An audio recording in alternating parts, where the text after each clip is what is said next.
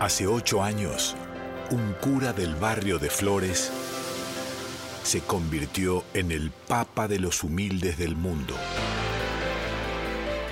Radio Nacional celebra el octavo aniversario del pontificado del Papa argentino.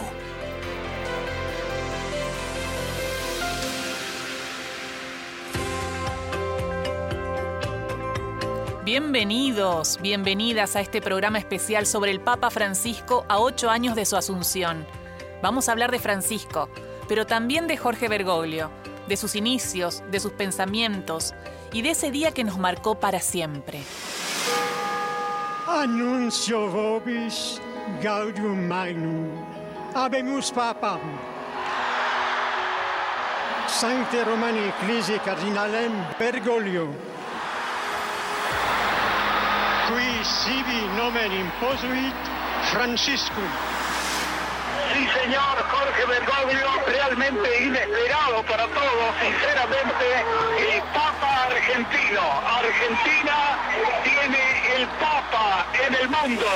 L'arcivescovo di Buenos Aires, l'uomo più vicino al papato, il principale latinoamericani. Bergoglio había sido el segundo más votado en la pasada. ¿Estás sorprendido? El presidente argentino no puede creer. Es impresionante la cantidad de gente reunida aquí, todos silbando al nuevo Papa. El argentino Mario Bergoglio, Papa. y que se escogió por primera vez un nombre que no estaba en el elenco de los papas. Cardinal Bergoglio. Francis. That's the first Francis in the history of the Catholic Church. Conmocionarnos. Hay un Papa argentino, Ronnie. Es el nuevo Papa, es el nuevo jefe de la Iglesia Católica. Impresionante este momento. Tenemos un Papa latinoamericano, Tenemos un tanto Papa se había latino. especulado, esto es el representante de la Iglesia Católica.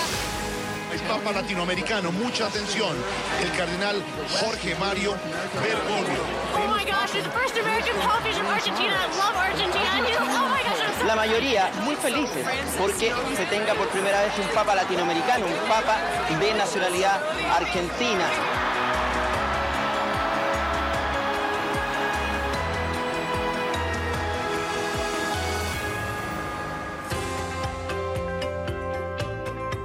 De ese 13 de marzo de 2013 ningún argentino o argentina se va a olvidar. Todos recordamos qué estábamos haciendo cuando anunciaron que el Papa era argentino. Todos vimos el humo blanco y llegó y salió el nuevo Papa, era Jorge Bergoglio. Ese día todos los ojos del mundo miraron al Vaticano y vieron nacer al Papa Francisco. Y con él nacía un nuevo estilo de papado, un papado que volvía a mirar al pueblo. En este especial que se llama Profeta en su tierra, vamos a hablar de cómo fue ese cónclave, cómo fue ese momento. Y vamos a hablar con su amiga y periodista de Radio Nacional, Alicia Barrios, que estaba allí en el lugar y a quien le damos la bienvenida. De este lado, Gisela Busaniche te saluda. ¿Cómo va? Bien, bueno, muy, muy bien, Gisela, muy bien, bien, muy bien. Emocionada porque te imaginas que eh, ya hace ocho años de esto, ¿no? Y parece increíble. Eh, bueno, esos días, te digo, el día anterior al cónclave, que, que fue muy importante, había una puerta eh, en, en, uno de los portales del Vaticano por la que salían todos los cardenales, ¿no? Iban saliendo de a uno. Sí. Y yo estaba esperando que saliera Bergoglio, porque obviamente lo tenía que saludar, lo tenía que ver. Y él salió con un sobre todo que le llegaba hasta que le tapaba toda la sotana, porque no quería que lo reconocieran como cardenal, porque claro, estaban todos los periodistas como, como desesperados por un cardenal. Eh, entonces él salió así, y como yo estaba rodeada de colegas, para que no se, para que no me, no me entendieran, empecé a gritar Padre Jorge, Padre Jorge. Entonces él se empezó a reír y me saludaba eh, y se acercaba. Entonces me guiñé el ojo Mm. y yo me voy para donde iba él y entonces atravesamos conversando toda la plaza de San Pedro hasta la puerta de la Capilla Sixtina, que fue donde se hizo el cónclave, caminamos toda todo ese trayecto charlando y sin que nadie lo conociera por la calle. Y Impresionante. ahí nos despedimos Sí. hasta después del cónclave, porque él ya entraba al cónclave y no salía más. Ahora, el rol Porque de... durante el cónclave no se pueden mover, o sea, los, los dejan encerrados con llave y no se pueden mover. En el momento de la Vemos Papa, Sí. eh, yo estaba adentro de la sala estampa de la Santa Sede, que en ese momento se había preparado en un anfiteatro muy especial, y la verdad que para mí fue, eh, ¿cómo te puedo explicar? Yo no me sorprendí, porque me lo veía venir, te digo sinceramente, yo esto me lo veía venir, había estado todo febrero con él, eh, y me daba cuenta cuando renunció Benedicto, cuando, cuando se apresuraban para que él estuviera allá antes que ningún otro cardenal. Nunca me lo dijo, nunca lo conversamos, pero me daba cuenta. Eso te iba a preguntar, ¿nunca insinuó nada? ¿Nunca su deseo fue ese? No, no lo sabemos. Mira, no, lo que pasó en un momento dado fue, Gisela, que como yo me, me daba cuenta, en un momento dado cuando le iban adelantando y adelantando y adelantando el horario de, perdón, la fecha de para llegar a Roma, porque primero iba a, tenía que estar el 2 de marzo, después tenía que estar el, el 20 de 28 de febrero, el 26 de febrero, hasta que al final el 24 le digo, Jorge, escúchame, no están citando a ningún otro cardenal, al único que están citando es a vos. Y me dice, porque ahí se dio cuenta, me dice, bueno, debe ser casualidad. Pero ahí mm. yo me empecé a dar cuenta que algo pasaba. Y era importante. en la sala de prensa, te digo, nadie se lo soñaba. Los vaticanistas decían que tenía achaques. Un colega argentino, que era el único que había, decía, no, no va a ser porque está todo achacado. Y yo decía, pero qué cosa seria. Yo estaba con una esperanza de que fuera. Así que cuando salen y dicen su nombre, eh, imagínate, yo me emocioné yo me cuido mucho la voz, pero me puse a gritar hmm. sin parar, ganaron los pobres, ganaron los pobres, Dios los escuchó, gritaba así, hasta que de golpe, y saltaba, saltaba como una rana, hasta que de golpe me callé porque tenía 100 micrófonos alrededor mío, porque era la única que lo conocía. Entonces ahí me empecé a tranquilizar y después pasó una cosa increíble, eh, que es el día después del cónclave, y te lo cuento rápido, le, le habla a todo el mundo, dice una frase, pai reposare, le dice a la gente que se vaya a descansar. Y al otro día, cuando él, él no se quedó tranquilo, vestido de papa todavía no había asumido, porque los papas asumen, a los papas no se los entroniza porque no son reyes. Vestido de blanco, así como estaba, fue a saludar a la, Virgen de la Salud del pueblo romano, agradecerle, que fue la que sacó el 27 de marzo, que la llevó a la plaza cuando dio luz de Torbi solo en la pandemia.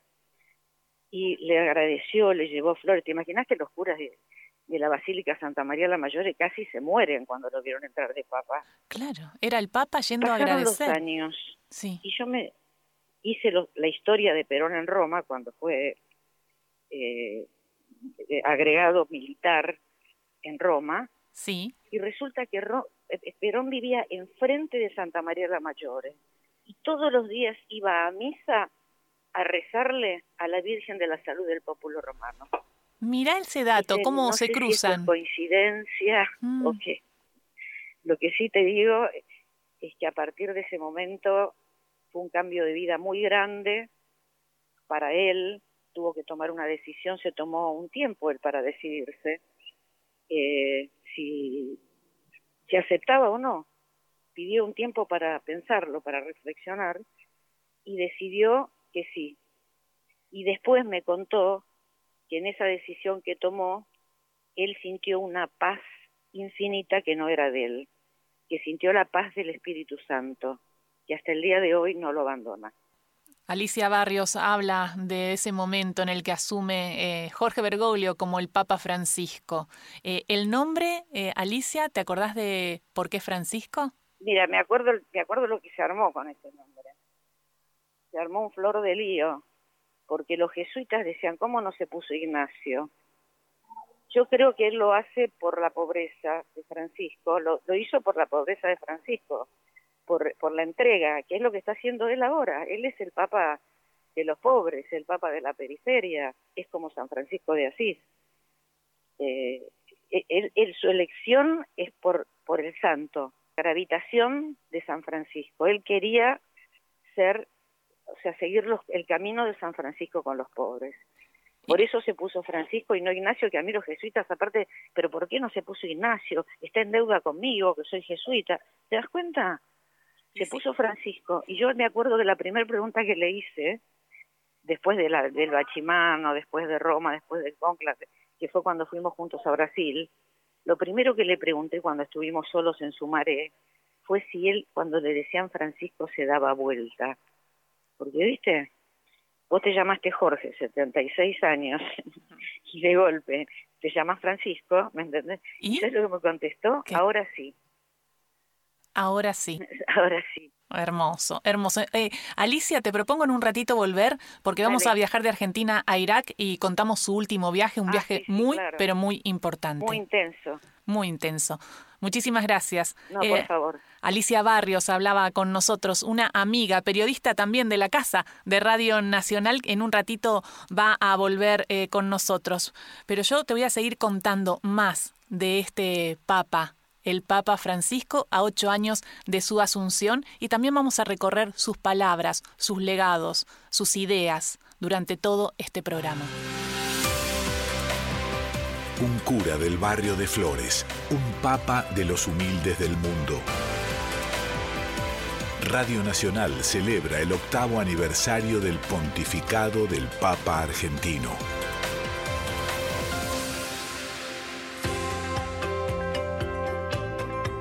Habían pasado solo cuatro meses del inicio de su pontificado y hasta ese momento las cámaras y los comentarios le apuntaban a viejos gestos cotidianos. Eran desconocidos para Roma.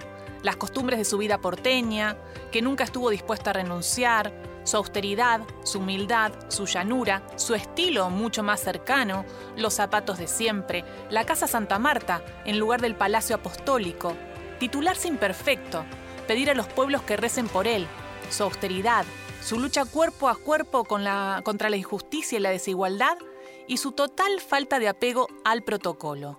Recuerdo en mi diócesis anterior que muchas familias me comentaban que el único momento que tenían estar juntos era normalmente en la cena, a la noche, cuando se volvía de trabajar, donde los más chicos terminaban la tarea de la escuela. Era un momento especial de vida familiar. Se comentaba el día, lo que cada uno había hecho, se ordenaba el hogar, se acomodaba la ropa, se organizaban tareas fundamentales para los demás días, los chicos se peleaban, pero era el momento. Son momentos en los que uno llega también cansado y alguna que otra discusión, alguna que otra pelea entre el marido y mujer aparece, pero no hay que tenerle miedo. Yo le tengo más miedo a los matrimonios que me dicen que nunca, nunca tuvieron una discusión. Raro. Es raro. Es en casa donde experimentamos el perdón y estamos invitados continuamente a perdonar, a dejarnos transformar. Es curioso, en casa no hay lugar para las caretas somos lo que somos. Y de una u otra manera estamos invitados a buscar lo mejor para los demás. Profeta en su tierra, este programa especial del Papa Francisco a ocho años de su asunción. Y nos vamos a un momento muy importante, su primer viaje, una jornada histórica. A través de un hecho inesperado, fuera de agenda, miles de millones de seres humanos comprobaron a lo largo y a lo ancho del planeta que aquel, ese Papa Francisco, era un hombre de verdad. Lampedusa, 8 de julio de 2013. Por primera vez Francisco cruzó las fronteras del Vaticano, un viaje sin pompa oficial, sin invitaciones ni protocolo. Conmovido por las muertes de los desesperados por encontrar a bordo de frágiles embarcaciones la tierra prometida, viajó a ese lugar cruzó ese Mediterráneo que se convertía muchas veces en un gran cementerio.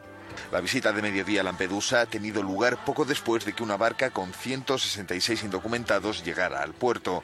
En lo que va de año, 8.000 personas han intentado llegar a Italia para alcanzar el sueño de una vida mejor. 40 de ellas han muerto. Parlando di pace, parlando della inumana crisi economica mondiale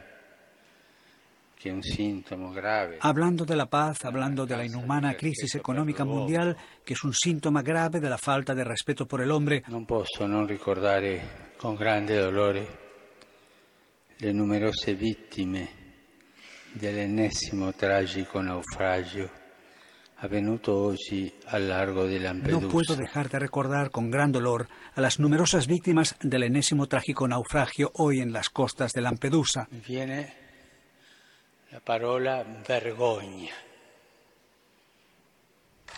Es una vergogna. Me viene la palabra vergüenza, es una vergüenza.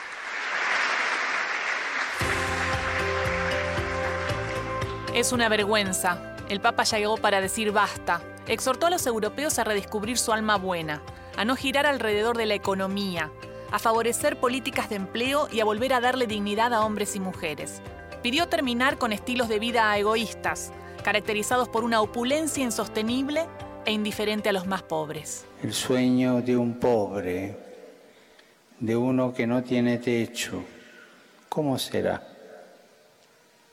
No sé, pero sueñen. Sueñen que el mundo se puede cambiar y esa es una siembra que nace del corazón de ustedes. Les pido perdón todas las veces que los cristianos, delante de una persona pobre o de una situación pobre, miramos para otro lado. Es el momento del balance, del balance de estos ocho años. ¿Qué cambió el Papa Francisco? Y para eso tenemos en línea a Fortunato Malimachi, investigador del CONICET y además integra el programa de Sociedad, Cultura y Religión.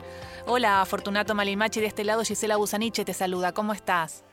Muy bien, acá escuchando la introducción y tratando de ver cómo poder en años ocho años en donde cambiaron muchas cosas de, a comparación de otros papados, Fortunato.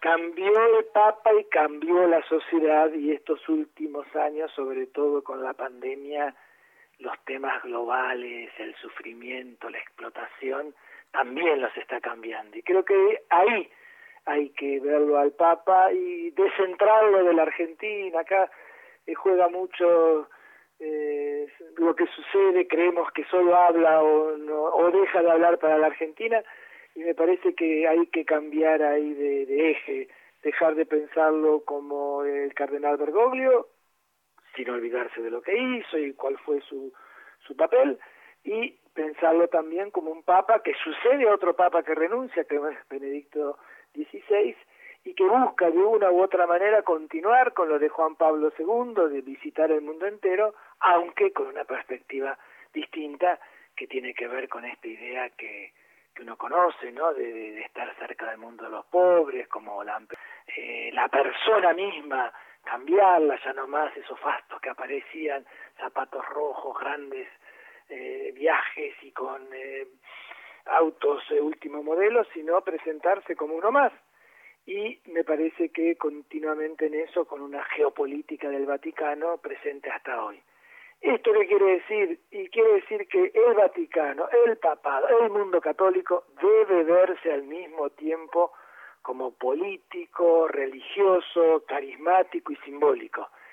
Me parece que cuando se busca hacer divisiones, es progresista o conservador en esto y lo otro, me parece que no se lo entiende, porque el papado y el papa al mismo tiempo es el líder del catolicismo, de más de mil millones de personas, y al mismo tiempo es jefe del Estado del Vaticano. Ahí hay que tratar de pensarlo y ahí hay que tratar de analizarlo. Y otro momento en estos últimos ocho años y otra decisión política, si se quiere, eh, como Papa Francisco, es la decisión de generar el diálogo con otras iglesias que estaba rota, por ejemplo, la ortodoxa rusa.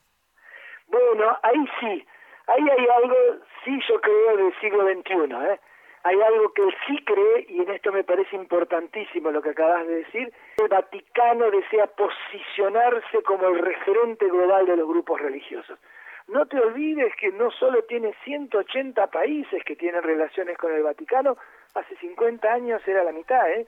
Y al mismo tiempo viajar. Y es él el que viaja. Ya no tanto a visitar las viejas cristiandades de la Europa, mismo de América Latina, que eran la reserva, sino decir, ese cristianismo tiene otros, otras, otras caras, tiene otras memorias, lo dirá y me parece muy central cuando va a Ur y dice aquí en este en este lugar Abraham que es un gran patriarca para el mundo eh, judío, el mundo cristiano y el mundo islámico, forma parte de nuestra tradición, es salir, descentrarlo de la Europa, y ahí me parece que eh, es interesante porque quiere mostrar otra manera de ser esa iglesia y bueno, y esto como vos decías también al principio, con muchos conflictos internos, fuertes conflictos internos, porque significa que los que tenían poder histórico lo vayan transformando en esta idea de una iglesia más abierta hacia las periferias, la ida a Japón, la ida a Indonesia,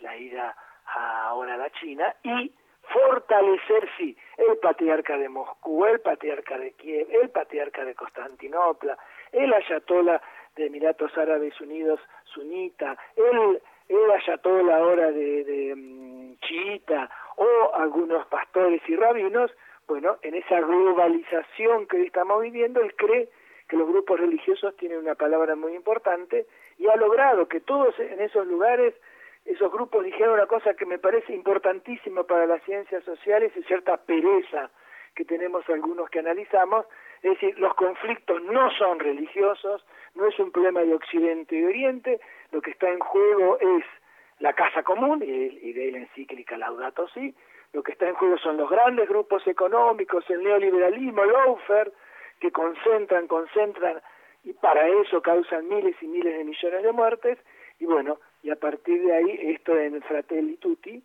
no se le ocurre decir Sorelli, por eso mismo, mujer no existe, pero los hermanos que se han unido en esa fraternidad eh, universal al cual hay que llegar, ahí hay otra mirada y con todos los conflictos y a nivel global que esto significa. ¿Cuál es el desafío que vos ves que tiene el Papa Francisco? En, eh, si hablamos hacia atrás, hablemos hacia adelante. Eh, mirando hacia adelante, primero, yo creo que su gran testamento es la encíclica de Todos somos hermanos. Ahí son casi 300 párrafos, de los cuales 290 son citas de él, en el cual él hace un planteo de cómo ve el mundo, la sociedad, el capitalismo, la propia institución eclesial y la espiritualidad. Creo que él lo ve ahí, tiene una mirada, eh, no digo pesimista, pero tiene una mirada muy crítica con respecto a donde se va el mundo, y en esa crítica es muy fuerte con respecto a los poderes económicos, el capitalismo, fuertemente la destrucción que está haciendo en la sociedad, de la, de la misma madre tierra y de la familia, y él ahí cree que la Iglesia Católica y los grupos religiosos tendrían que estar más presentes. Gracias, Fortunato Malimachi, por este balance de los ocho años del Papa Francisco, eh, de su gestión. Hablamos un poco de la pobreza, hicimos un análisis, así que muchísimas gracias. No, gracias a ustedes y un gran, un gran abrazo. Rezo por ustedes. Les pido que recen por mí y les doy mi bendición.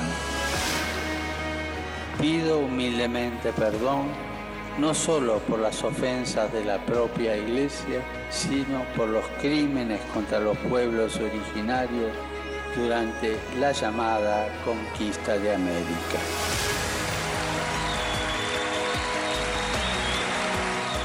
La exclusión económica social es una negación total de la fraternidad humana y un gravísimo atentado a los derechos humanos y al ambiente. Cuando salgamos de esta pandemia, no podremos seguir haciendo lo que veníamos haciendo y cómo lo veníamos haciendo. Todo el sufrimiento no habrá servido de nada si no construimos entre todos una sociedad más justa, más equitativa, más cristiana, no de nombre, sino en realidad, una realidad que nos lleva a una conducta cristiana. Espero lío. Que acá dentro va a haber lío, va a haber, pero quiero lío en las diócesis. Quiero que se salga afuera. Quiero que la iglesia salga a la calle.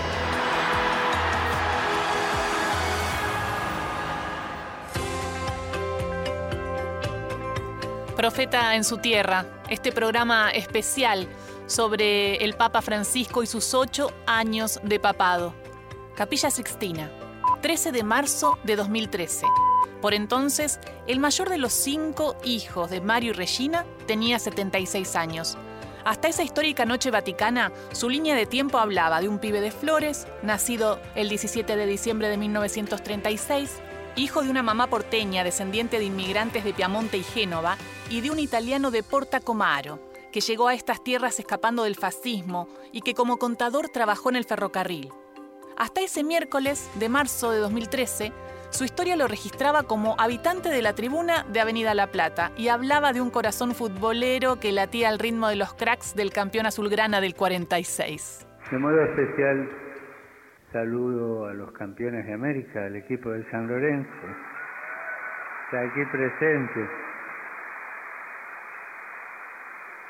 que es parte de mi identidad cultural.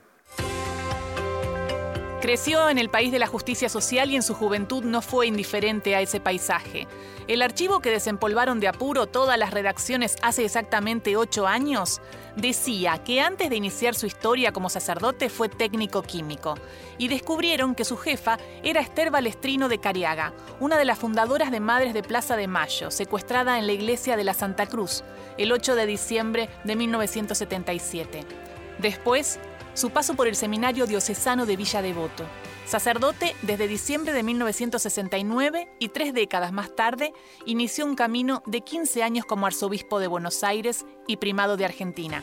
Su nombre y apellido cambiaron para siempre cuando eligió Francisco, para convertirse en el pastor del planeta, el primer papa argentino, el primer conductor americano de la iglesia. Es un día histórico. Por primera vez en la historia de la Iglesia, en los 2000 años de historia de la Iglesia, va a haber un Papa que pertenece a Latinoamérica y que le deseamos de corazón a Francisco I que pueda que pueda lograr mayor grado de confraternidad entre los pueblos, entre las religiones, el destino lo convirtió en el hombre que puso en el centro de la escena a los católicos latinoamericanos. Atrás habían quedado siglos de una mirada exclusivamente europeizante. Escuchemos al padre Domingo Bresi. Hay que anoticiarse y ver algo que hasta hace un ratito era insólito, es que se cambiara el eje de la iglesia de Europa a América Latina. Sea quien hubiera sido el Papa elegido, quiere decir que la Iglesia Universal empieza a considerar la presencia y la consistencia y la esperanza que significa para la Iglesia Universal la Iglesia de América Latina. El cura de Flores, que siempre trabajó por la asistencia a pobres y enfermos, que hablaba de misericordia, valentía apostólica y puertas abiertas a todos, ahora era el nuevo Papa, y eso estamos recordando, ese momento y estos ocho años de papado. Y tenemos en línea a alguien muy especial. Él es Monseñor Gustavo Carrara, vicario para la Pastoral de las Villas. ¿Qué tal, Gustavo Carrara? Gisela Busaniche te saluda de este lado. ¿Cómo estás? ¿Qué tal, Gisela? ¿Cómo va? Eh, muchas gracias por este llamado para recordar la figura del Papa Francisco. Una figura muy importante y que toma mucha relevancia en el mundo por sus viajes, por sus gestos, por sus decisiones. Una de las decisiones tiene que ver con tu nombramiento eh, como monseñor, ¿no? Y crear esta vicaría en la pastoral de las villas de la ciudad de Buenos Aires, ¿o no, Gustavo? Sí, la, la vicaría él la había creado el 7 de agosto del 2010 y, y bueno, el primer vicario para, para las villas había sido el padre Pepe, después el padre eh, Jorge Torres Carbonel y en el último tiempo estaba haciendo yo desde el 2012 y bueno, me agarró esta sorpresa de, de la designación como obispo auxiliar de Buenos Aires, pero para seguir trabajando en la pastoral de Villa. Claro, pero ya sos obispo y eso también habla de una presencia importante y una decisión política de, de la Iglesia Católica para que estén más presentes en los barrios. Sí, eh, a ver, yo no lo veo tanto a mi persona, sino siempre es la mirada eh, dirigida a la gente de los de las villas porteñas en especial, eh, que siempre estuvieron en el corazón de, del cardenal Bergoglio y hoy el Papa Francisco, ¿no? Eh, lo que él llama siempre las periferias geográficas, las periferias existenciales, las personas que sufren algún tipo de, eh, de exclusión, de descarte, ¿no? Es muy lindo, por ejemplo, un libro que él escribió hace poquito que se llama eh, Soñemos Juntos, donde él describe eh, algunas experiencias como obispo, él en la ciudad de Buenos Aires como arzobispo, eh, su salir a veces a, visitar a, a, los cartoneros, eh, viendo lo sacrificada que es su vida para llevar el pan de cada día a la mesa, esas misas que él hacía en Constitución en contra de la trata de personas y del trabajo esclavo. Eh, bueno, siempre en su corazón eh, estaba toda la ciudad de Buenos Aires, pero de modo especial aquellos habitantes eh, de la ciudad o aquellos que venían a trabajar en la ciudad que, que más sufrían. ¿no? Padre Carrara, quizás podríamos recordar alguna de las visitas que hizo a la 1114 incluso, donde usted estaba y donde usted tenía mucho trabajo territorial.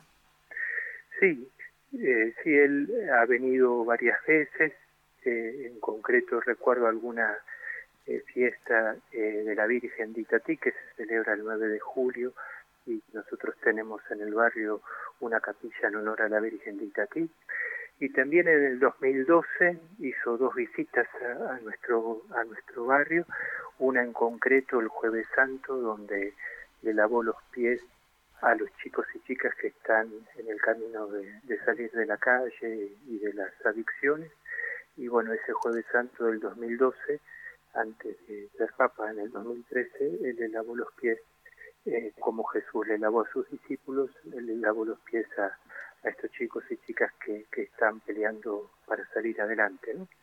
Y también ese octubre del 2012 vino a la fiesta de la Virgen de Copacabana en el barrio Charrúa, una fiesta muy popular de la comunidad boliviana, eh, donde vienen miles de, familias eh, bolivianas a, celebrar y a danzar eh, con sus danzas típicas en honor de la Virgen. Bueno, él participó también de esa, de esa celebración en el, en el 2012 son las que me acuerdo ahora sí. en este momento que me preguntas. Él era muy activo y estaba muy presente, como cuando era el cardenal Bergoglio, ustedes tenían como esa posibilidad de, de llamarlo y de consultarle, ¿no es cierto? Sí, la verdad que no sé cómo, cómo hacía y cómo hace, ¿no? Porque es un hombre que, que lo que puede resolver eh, rápido, eh, como es devolver un llamado a alguien que le llama y que lo necesita, eh, lo hace, lo hacía y lo hace rápido. Y bueno, las que las situaciones que necesitan mayor oración, maduración y eh, bueno, también les da, les da su tiempo, ¿verdad? Pero en ese sentido eh, mostraba y muestra una cercanía eh, bien concreta, ¿no? Tiene esa esa capacidad de, de conducir en lo grande y a la vez en lo pequeño, ¿no? ¿Cuándo fue la última vez que habló con el Papa Francisco, padre? Con el Papa Francisco hablé el, el año pasado eh, con un llamado, pero bueno, cada tanto, eh, a, a, veces eh, uno escribe un mail por alguna situación eh, concreta eh, y él, bueno, responde a través de, eh, también con, con un manuscrito, ¿no? Ah, El, Papa manda muchos mails, está bien eso, porque es la forma de conectarse con las distintas iglesias y los distintos responsables.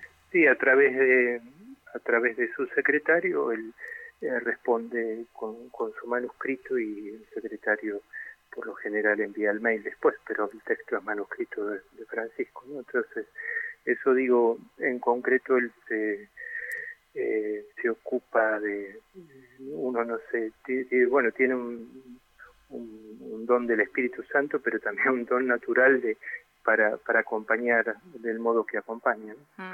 ¿Y cuál es eh, el balance que podemos hacer de estos ocho años como Papa? Eh, vos que conocías al, al, padre Bergoglio, eh, ¿te sorprendió todo lo que hizo en estos años como Papa? A ver, me parece que, que, está, que Dios lo fue preparando, ¿no? Uno tiene que tener una mirada teologal, es decir, una mirada de fe, y aquí está la mano de Dios para mí, sin lugar a dudas, ¿no? Eh, Dios fue preparando su corazón eh, y a través de distintas y múltiples experiencias, una es la conducción pastoral que él hace desde joven, porque le tocó ser provincial de los jesuitas joven, treinta y pico de años en concreto, eh, y bueno, fue modelando así su, su corazón, su carácter, aprendiendo también a veces de, de sus errores, porque él también lo, lo ha dicho y lo dice, ¿no? Este, y bueno, y hoy la verdad que, que sí, también sorprende, este, pero hay muchos rasgos que ya uno eh, los puede leer y los puede ver, por lo menos en las etapas que uno conoció, ¿no? Un poco. Eh, pero sí, la verdad que es una sorpresa, una sorpresa grata, eh, muy valioso este último viaje a Irak que hemos seguido y vivido eh, la verdad que, que, muy muy impresionante en muchos en muchos sentidos no pero en esa apuesta por por la por la fraternidad no eh, amando cada uno lo que uno es amando lo local pero abriéndose a, a, las riquezas también de los otros eh, siendo consciente que uno puede compartir los dones los talentos las riquezas de, de nuestra propia cultura o de nuestra propia fe cada uno como la viva no Hermoso recordar al Papa Francisco a, través de tu voz, eh, Monseñor Gustavo Carrara. Muchísimas gracias por compartir estas anécdotas con nosotros y compartir esa mirada que tenés del Cardenal Bergoglio, ¿no? Ahora el Papa Francisco. Bueno, gracias Gisela y a todo el equipo que, que te acompañan por este especial eh, del Papa Francisco. bueno, él quiere mucho a, la Argentina eh, y es y es lo que es hoy por lo que ha recibido en la Argentina y de eso me parece que tenemos que estar este, muy felices, ¿no? Totalmente. Muchísimas gracias, padre. Un abrazo, cuídate mucho. Era el obispo Gustavo Carrara, vicario también de la Pastoral de las Villas, contándonos y hablando un poco del Papa Francisco. Homenaje de Radio Nacional en el octavo aniversario del pontificado del Papa argentino.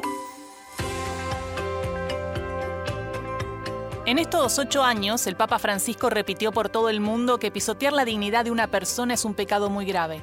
Dijo que al mundo le falta llorar, que lloran los marginados, lloran los que son dejados de lado, lloran los despreciados, pero aquellos que llevamos una vida más o menos sin necesidades no sabemos llorar. Le recordó a un planeta en guerra permanente que para conseguir la paz se necesita valor, mucho más que para hacer la guerra. Aprobó una reforma histórica del Código Penal de la Santa Sede y del Estado Vaticano y pidió perdón a las víctimas de los delitos contra menores, ejecutados por hombres de la Iglesia. En una época era costumbre tapar todo. Y no son los abusos de la Iglesia, los abusos de las familias. La inmensa mayoría. Las estadísticas de las Naciones Unidas me hacen temblar, ¿no? De las cosas que yo no sabía que era tanto. O sea, no puedo yo interpretar la conquista de América con una hermenéutica de hoy. Que la hermenéutica de la época para interpretar ciertos hechos de allí. ¿no? Y acá pasa lo mismo, hasta en la iglesia, yo diría, hasta que explotó escandalosamente el, el asunto de de Boston. La hermenéutica era O sea, la interpretación que tenemos que hacer es con esa hermenéutica que es cubrir, tapar, evitar males futuros, ¿no? Como se hace en las familias. Pero creo que las mismas estadísticas, por ejemplo, esas que han tomado en algunos lugares de 70 años hasta acá, vos te das cuenta que desde la época de Boston en adelante eh, disminuyen notablemente, pero notablemente las cosas en la misma iglesia, ¿no? Eso quiere decir que se ha tomado una conciencia eh, distinta, un modo de proceder distinto. Y en eso creo que hay que seguir adelante. Sentenció que ante la pornografía infantil y el abuso de menores, Dios llora. Los crímenes y pecados de los abusos sexuales a menores no pueden ser mantenidos en secreto por más tiempo. Me comprometo a la celosa vigilancia de la Iglesia para proteger a los menores y prometo que todos los responsables rendirán cuenta. Es momento de hablar y volver a ella, Arrios, amiga del Papa, periodista de Radio Nacional fuertes las declaraciones del Papa Francisco, Alicia, sobre lo que, tiene que juzgar a toda persona que haya actuado mal dentro de la Iglesia en el caso de los abusos sexuales eh, cometidos durante los últimos años por algunos miembros de la Iglesia, ¿no? Él cambió la Iglesia. Eh, la cambió completamente. Eh, estábamos en Roma en los primeros días de que era Papa y él entró a una basílica y lo sacó al que, a quien estaba oficiando la misa, que era un obispo, y le dijo que se fuera en ese preciso instante pues estaba acusado de pedofilia. Y el tipo que iba a hacer, hasta que no hizo la, hasta que agarró una valijita y se fue. Tremendo. En los primeros días. ¿eh? Mm. La decisión, ¿no? Firme. total. Firme. Y, y, la decisión también de hacer viajes eh, que incluso no son recomendados, como su último viaje a Irak. Bueno, primero quiero decir antes que ninguna otra cosa que la Argentina va a venir. No sabemos cuándo, pero va a venir. Lo dijo en el vuelo este, que iba a venir. estás, tirando, estás tirando una información importante porque... pero es que hasta, hasta ahora él no vino porque el mundo, los papas viajan por regiones. Por ejemplo, la región andina era la región de Perú, de Chile, eso es la región andina. Argentina y Uruguay son la región del Plata y el mm. sur de Brasil. O sea, son regiones. Y aparte por países que necesitan mucho, ¿no? Él bien ha dicho que estuvo 76 años viviendo en la Argentina. Y, cuando, y yo lo dije al comienzo del programa, es toda una decisión saber que te quedás a vivir en Roma, que no podés viajar ni irte del Vaticano cuando querés, que es muy difícil mover un papa, que no si te enferma tu, un familiar tampoco podés venir. O sea, es toda una decisión, sobre todo el que amaba tanto a la Argentina. Eso por un lado. La decisión de Irak es la, el mejor viaje, el viaje, perdón, el viaje más importante, no solamente que hizo él en la historia, sino que hicieron todos los pontífices de la historia. El más importante fue el que hizo Francisco, que lo hizo justo a los 33 años de Cristo, porque era el viaje número 33, que era la edad de Cristo. La edad que tendría Cristo e, en este momento, en la Semana Santa, era el viaje 33. Justamente el número 33 fue el que hizo a tierra, a, perdón, a esta tierra que también es santa, que es Irak. Era un viaje muy peligroso. Yo a todo el mundo le recomiendo que si es amigo de Francisco, haga la dieta de Irak que hice yo. Me pasé tres días en el baño de la descompostura que tenía de los nervios, porque yo estuve en Bagdad, conozco bien ese lugar eh, y realmente era, fue el viaje más peligroso. Él se arriesgó a hacerlo y que tiene, yo que estuve en las guerras, dos enemigos muy, eh, muy jodidos. Los peores enemigos que tenés, podés tener, que tenés en una guerra son los que no se ven el, el, el, enemigo que no se veía era la pandemia, primer enemigo. Y el segundo enemigo es el terrorismo, que tampoco lo ves. Tal cual. Entonces, él se arriesgó, fue igual, fue conmovedor. Eh, en la primer misa que da, la da en la Basílica del de, de que se llama San José. San José y Santa Teresita son sus dos devociones. es a quien les reza y les encomienda todo el día. Cuando estábamos en Roma, y él fue papa que asumió el día 19 de marzo, porque era el día de San José, yo le digo, ahora le podemos dar un descanso, ¿no? Porque sabes lo que le rezamos a San José. No te puedo explicar. Le tendríamos que dar unas vacaciones. Hoy, hoy le voy a hoy le voy a rezar a San José entonces porque es el día. Rezale a San José y aparte de rezarle a San José tenés que decirle porque él tradujo la oración de San José al, al del francés al castellano y le, le agregó una cosa que dice, que no se diga que os he invocado en vano. Me dice, esto lo dije para comprometerlo al santo. Qué espectacular. Bueno, ¿y cómo lo vio al, al Papa?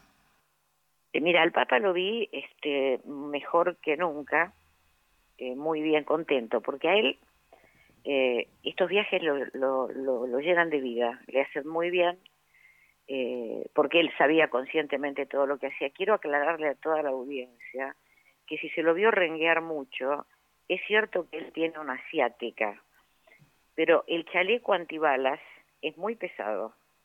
Entonces por eso rengueaba más de lo que renguea, habitualmente. Claro, y el calor, ¿no? Me imagino también de, de tener todo ese peso. Eh, eh, bueno, en realidad, eh, eh, por suerte hace frío allá, pero ah, claro. es mucho. Eh, el calor te da calor, ¿cómo no te va a dar calor? Este, pero bueno, tenía el chaleco antibalas. Eh, eso también lo hacía renguear más, pero se lo vio eh, infinitamente feliz. Infin Aparte, él tiene claro todos los rituales. Él sabe la misa en caldeo, él se conoce todo, en arameo, todo, sabe cómo entrar a una mezquita, te impresiona. El, el tipo entra a la mezquita, se descalza y entra mirando a la Meca, porque sabe, conoce todo el ritual del respeto por el otro. Precioso. Es algo muy importante porque tiene mucha experiencia. Aparte por ejemplo un detalle. Al árabe agradece mucho que aunque sea unas pequeñas poquitas palabras digas en árabe. Para él es un regalo. Y él decía shukra a cada rato. Shukran shukran gracias gracias. Algunas algunas palabritas en árabe decía eh, y acompañaba pero yo me quedé impresionada este, cuando lo vi en el papamóvil, ay, en la última misa que dio, porque él con el papamóvil es especialista en llegar a donde sea que quiera que vaya y desarmar todo el papamóvil que le hacen. Romper el protocolo. Y no, y le deja un techito, y todavía te dice un techito por si llueve. Ay, no, claro. Y yo lo veía en el papamóvil totalmente expuesto, porque realmente eh, estaba muy expuesto. Y, y bueno, eh, pero me quedaba tranquila porque la logística con la, que, con, la cual, con la cual tengo diálogo y confianza después de ocho años, siempre me dice que ellos están preparados para el peor escenario. Y la verdad que lo recontra cuidaron, pero a veces todo eso no alcanza. Cuando hay terrorismo no alcanza. Ese era mi temor. Por suerte salió todo bien y fue uno de los viajes entonces más importantes del Papa. Mm, es el más importante. El más importante y es, me quedo con esta con esto que dijiste que el Papa en el avión les confirmó que va a venir a Argentina. Sí, no, no preciso cuándo, porque cuando él dijo en el libro de la salud de los papas, que lo, fue a pedido de él ese libro que se hizo, eh, cuando él dice en la salud de los papas que a la Argentina no vuelvo, es cuando le preguntan cómo se imagina muerto, su muerte, y él dice que su muerte la imagina en Roma como pontífice en actividad o emérito punto, a la Argentina no vuelve. Claro, a la Argentina no se va a volver a morir. Claro, pero se, se tergiversó, se utilizó esa frase horrible. horrible. para decir que, que, no venía, entonces está bueno escucharte, Alicia, y saber que el Papa está pensando en venir a su Argentina querida, ojalá. Pero por supuesto que sí, claro que está pensando y, no se puede descartar, ¿cómo no? Pero, pero yo estoy convencida que va a venir. Muchísimas gracias, Alicia Barrios, por esta charla con nosotros en este especial Profeta en su a tierra ustedes. del Papa Francisco. A ustedes, gracias.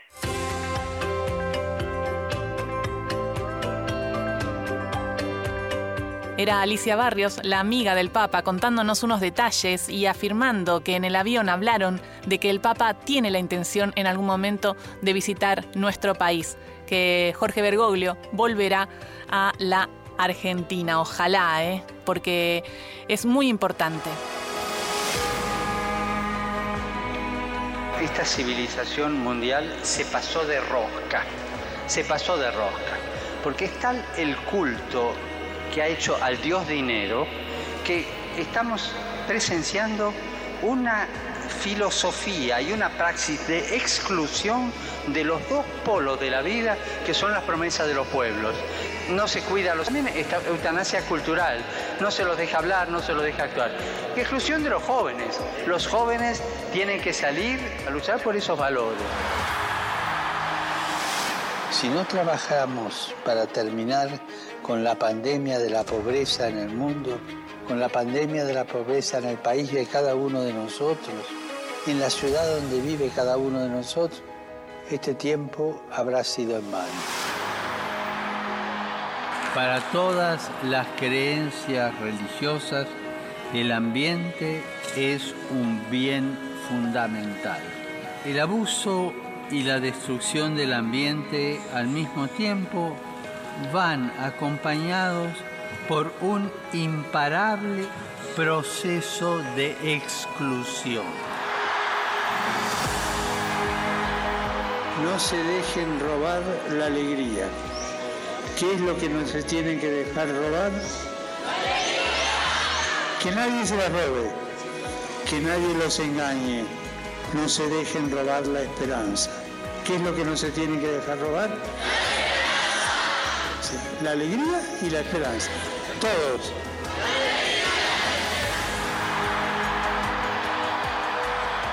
Y les pido un favor, recen por mí, recen por mí. Necesito.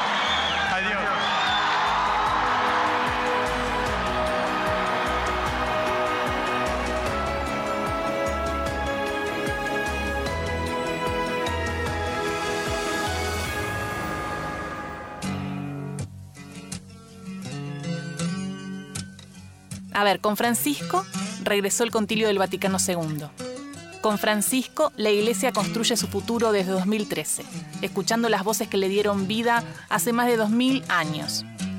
El Papa sin trono, el que toma mate, el de los miles de selfies en la multitud, el que vino del fin del mundo, el que ruega por la naturaleza, el que pelea por la paz, el que habla de desigualdad y explotación.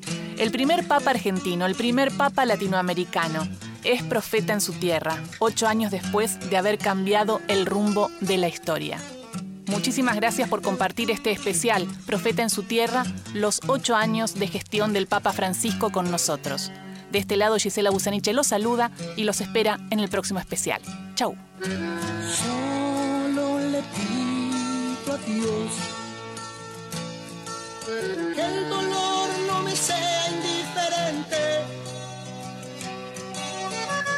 Reseca muerte no me encuentre, vacío y solo sin haber hecho lo suficiente.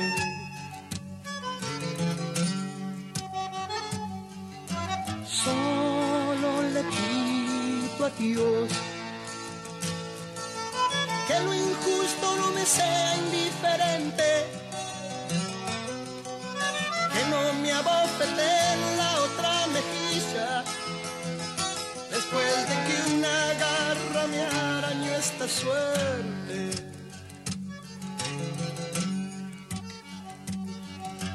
Solo le pido a Dios que la guerra no me sea indiferente. Es un monstruo grande y pisa fuerte toda la pobre inocencia de la gente. Un monstruo grande pisa fuerte toda la pobre inocencia de